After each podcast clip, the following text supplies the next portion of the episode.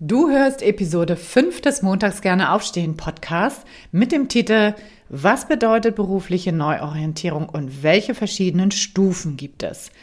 In dieser Folge möchte ich dir gerne zeigen, welche unterschiedlichen Stufen von beruflicher Neuorientierung es gibt und dir ein paar Beispiele aufzeigen.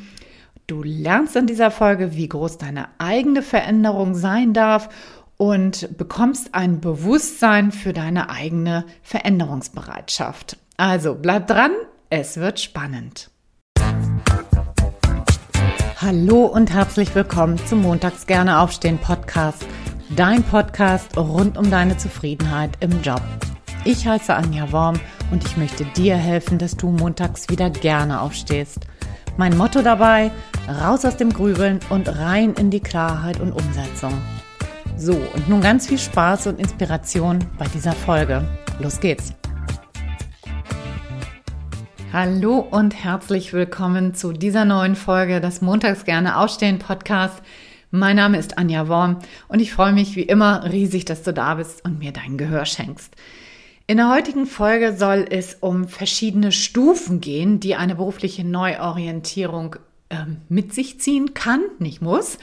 Ähm, und dass du ein Bewusstsein dafür bekommst, wenn du dich verändern möchtest, wenn du beruflich aus deinem Job raus möchtest, was mögliche Veränderungsstufen wären. Und am Ende stelle ich dir eine wichtige Frage, die auch für mehr Bewusstsein für dich sorgen kann. Also, lass uns gleich starten und lass uns das Ganze am besten mal anhand eines Beispiels beleuchten, was berufliche Neuorientierung eigentlich bedeutet. Nehmen wir mal Paul. Paul ist Banker und Paul ist total unzufrieden in seinem Job und möchte da gerne raus. Wenn Paul jetzt losgeht und sich bewirbt aus seiner Angestelltenposition heraus, nehmen wir mal an, er ist bei der Deutschen Bank angestellt. Das soll jetzt hier keine Werbung, kein Product Placement sein, ja. Ähm, nur als Beispiel dienen. Und er bewirbt sich bei der Commerzbank oder bei der Volksbank auf die gleiche Stelle, auf den gleichen Aufgabenbereich, dann ist das schlichtweg keine berufliche Neuorientierung, sondern einfach nur eine Bewerbung, eine berufliche Veränderung, die aber keine neue Orientierung mit sich trägt, ja? Also, das würde ich nicht drunter unter den Begriff berufliche Neuorientierung zählen. So, was ist es denn aber dann? Fangen wir mal an mit Stufe 1. Nehmen wir mal an, Paul der innerhalb eines Bankensektors, also jetzt lass uns die Deutsche Bank ruhig weiternehmen, dann bleiben wir bei dem Beispiel, arbeitet und ähm, er schaut jetzt nach anderen Aufgabengebieten, zum Beispiel innerhalb seiner eigenen Bank. Also beispielsweise er arbeitet im Kreditbereich und er möchte jetzt in den Wertpapierbereich wechseln. So, dann hat er ja ein neues Aufgabenfeld. Das heißt, er ist mit komplett neuen Aufgaben und Verantwortungsbereichen betraut. So, da muss er natürlich eine Menge dazulernen. Das wird er nicht von jetzt auf gleich einfach hinkriegen und können. Da ist auf jeden Fall eine, ein Wechsel des Aufgabengebietes da, aber sein Umfeld bleibt gleich. Jetzt kannst du ja mal für dich überlegen, was wäre denn das bei dir? Was müsstest du denn lernen, wenn du von einer Abteilung in eine andere wechseln würdest, wo du auf einmal ein neues Aufgabenfeld hättest, wo dein Umfeld, dein betriebliches Umfeld gleich wäre. Natürlich hättest du ein neues Team, ist klar, aber du würdest ja deinen Arbeitgeber dann in dem Fall nicht verlassen, sondern nur, nur in Anführungsstrichen neue Aufgaben bekommen. Was wäre das bei dir? Stufe 1b wäre, Paul wechselt die Branche, aber behält im Großen und Ganzen seinen Aufgabenbereich bei. Zum Beispiel könnte er von dem Kreditbereich einer Bank in den Kreditbereich einer Unternehmensberatung wechseln. Das wäre zum Beispiel eine Möglichkeit. Und da kannst du ja mal überlegen, wie das bei dir wäre. Was wären so bei dir mögliche Querverbindung in andere Branchen rein, wo du mehr oder minder die gleichen Aufgaben behalten würdest. Ja, und du merkst schon, bei Stufe 1a war das ein Wechsel der Aufgaben, Stufe 1b ist ein Wechsel der Branchen. Das heißt, das ist ungefähr eine ähnliche Veränderung. Das hängt natürlich aber auch immer sehr stark von dir selbst ab, wie so deine eigene Komfortzone ist und wie du das bewertest. So, jetzt kommen wir zu Stufe 2. Und Stufe 2 beinhaltet gleich zwei Veränderungen, nämlich den Wechsel des Aufgabengebietes und den Wechsel der Branche. Was könnte das im Fall von Paul sein? Das könnte zum Beispiel sein, dass Paul raus aus der Bank in ein großes Unternehmen geht, wo er sich mit Controlling auseinandersetzen muss. Ne? Dann merkst du schon, also zum einen nicht mehr Bank, Bankenumfeld, sondern Unternehmensumfeld, was sich total ja, unterscheidet von Bankenumfeld. Und dann auch eben ein neues Aufgabengebiet, wo er natürlich auch Fähigkeiten mitnehmen kann, das ist klar. Ähm, ohne das geht's, glaube ich, nicht, aber wo er auch viele Dinge einfach neu wird lernen müssen. Und du merkst schon, hier ist viel mehr Veränderungsbereitschaft gefragt. Und da wäre die Frage, was könnte das bei dir sein? Wo siehst du vielleicht Möglichkeiten, äh, wo du in andere Branchen reingehen kannst und auch neue Aufgabenbereiche haben kannst, äh, wo du also eine deutliche Veränderung auch spüren würdest. Gebe dir mal zwei Beispiele. Ähm, stell dir vor, du arbeitest im Autoverkauf und du möchtest jetzt gerne in die Fuhrparkverwaltung eines großen Unternehmens rein. Das heißt, du wärst nicht mehr im Verkauf, sondern in der Verwaltung ähm, kannst aber natürlich deine ganzen Kenntnisse und Fähigkeiten aus dem Verkauf auch mitnehmen äh, von, von Autos und äh, würdest dann in einem großen Unternehmen beispielsweise arbeiten. Ähm, oder ein, anderer, ein anderes Beispiel wäre, wenn du Wissenschaftlerin bist und möchtest jetzt eine Dezernatsleitung zum Beispiel im öffentlichen Dienst übernehmen. Das wäre auch so eine Stufe 2 Veränderung. Ja? So, jetzt kommen wir zur Stufe 3.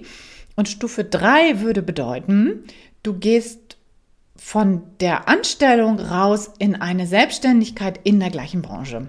Heißt, nehmen wir wieder Paul, lass uns mal ähm, annehmen, er macht sich selbstständig im Bereich Finanzdienstleistung und arbeitet dann halt auf eigene Rechnung. Das heißt, es verändern sich natürlich die Aufgaben, die, der Bereich äh, Finanzen, also die Branche bleibt gleich.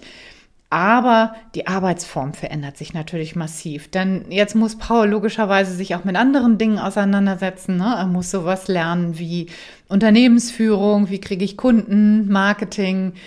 Äh, vielleicht hat er eigene Mitarbeiter und muss sich mit dem Thema Führung auseinandersetzen und so weiter und so fort. Also da kommen ja eine Menge an neuen Veränderungen dazu. Und ähm, ja, da komme ich auch später nochmal zu zum Thema Selbstständigkeit. Ähm, da wird es ja auch noch einiges geben, falls das für dich relevant ist. Stufe 4.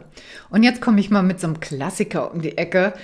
Nehmen wir mal an, Paul schmeißt alles hin und fliegt nach Bali und eröffnet dort ein Café. Ja, Sonne, Palm, Meer, tolle Musik, Surfen, Kaffee schlürfen, so. Das sind ja so die Assoziationen, die wir dabei alle haben. Und äh, das ist für ganz viele Leute natürlich ähm, ein Traum. Das muss jetzt nicht auf Bali sein, das kann auch hm, hier in Deutschland irgendwo sein. Das höre ich tatsächlich auch relativ häufig. Äh, so wer dann jetzt ein Café eröffnet hat. ich kann dir sagen, bislang bei mir noch keiner. Das heißt natürlich nicht, dass es nicht geht. Ja, alles ist natürlich möglich. Du wirst auch ein Café eröffnen können. Okay, jetzt im Moment, gerade in Corona-Zeiten, würde ich dir das nicht unbedingt empfehlen.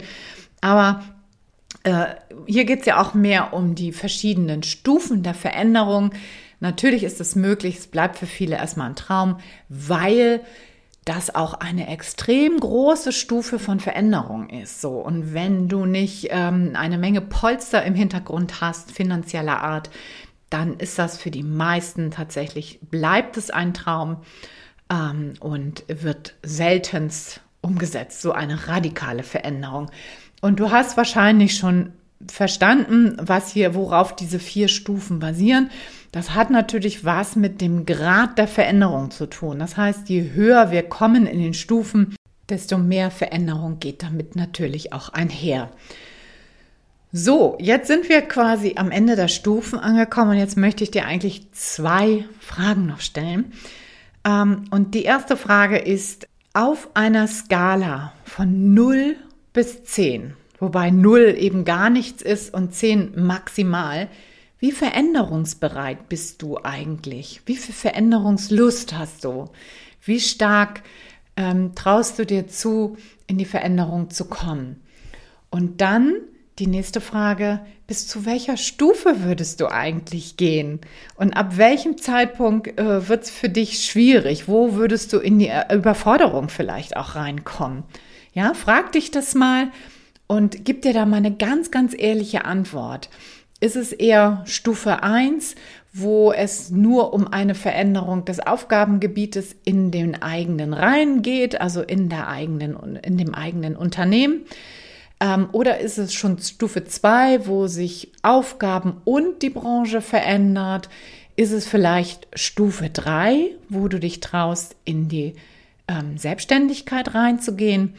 Oder sagst du, yippie, ich schmeiß alles hin und mach was ganz anderes und bin mal ganz, ganz mutig und ähm, ja, mach was ganz Neues. So.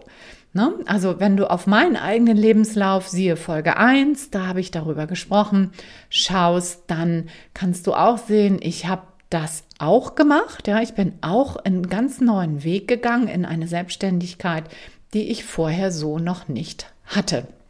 Ja, aber da auch die Ehrlichkeit zu sich selber zu haben und sich zu fragen, okay, bis wohin fühle ich mich noch komfortabel. Das heißt nicht, ich spreche ja nicht von Komfortzone, weil die wirst du sowieso verlassen müssen, wenn du dich auf den Weg machst. Ich spreche hier tatsächlich, wie weit kannst du in die Veränderung gehen, ohne in so einen Überforderungsmodus reinzukommen. Und da schau mal, schau mal rein in dich, horch da mal hin ähm, und gib dir da mal eine ehrliche Antwort. So, jetzt hoffe ich natürlich, dass du wieder was aus dieser Folge mitnehmen konntest, dass es dir geholfen hat, dass du weißt jetzt, wie veränderungsbereit du selber bist. Und äh, jetzt habe ich noch eine letzte Bitte an dich. Wenn du jemanden kennst aus deinem bekannten Freundeskreis, Kollegenkreis, wo du denkst, ja, dieser Podcast könnte auch spannend oder wertvoll für diese Person sein, dann würde ich mich riesig freuen, wenn du über WhatsApp oder sonstige Kanäle das teilst, auch gerne über Facebook natürlich, das teilst, damit diese Person eben auch zu diesem Podcast gelangen können, damit dieser Podcast eben auch weiter wachsen kann. Das wäre super toll und ich bedanke mich schon ganz herzlich jetzt dafür. Wie geht's jetzt hier weiter? In der nächsten Episode geht es um das Thema berufliche Neuorientierung und wie du da rangehst, was eine gute Strategie ist. Und ich bedanke mich für heute, für dein Zuhören, wünsche dir noch eine ganz, ganz wundervolle Woche und sage ciao, ciao, bis zum nächsten Mal, deine Anja. Hat dir diese Folge gefallen? Wenn ja, dann wäre das toll, wenn du jetzt diesen Podcast abonnierst. Und natürlich freue ich mich auch riesig über dein Feedback per E-Mail oder auf Instagram at montags gerne aufstehen. Hier kannst du dich auch mit mir und anderen Hörern und Hörerinnen über diese Podcast-Folge austauschen und connecten. Alle Kontaktmöglichkeiten und alle Links zu dieser Folge findest du wie immer in den Shownotes.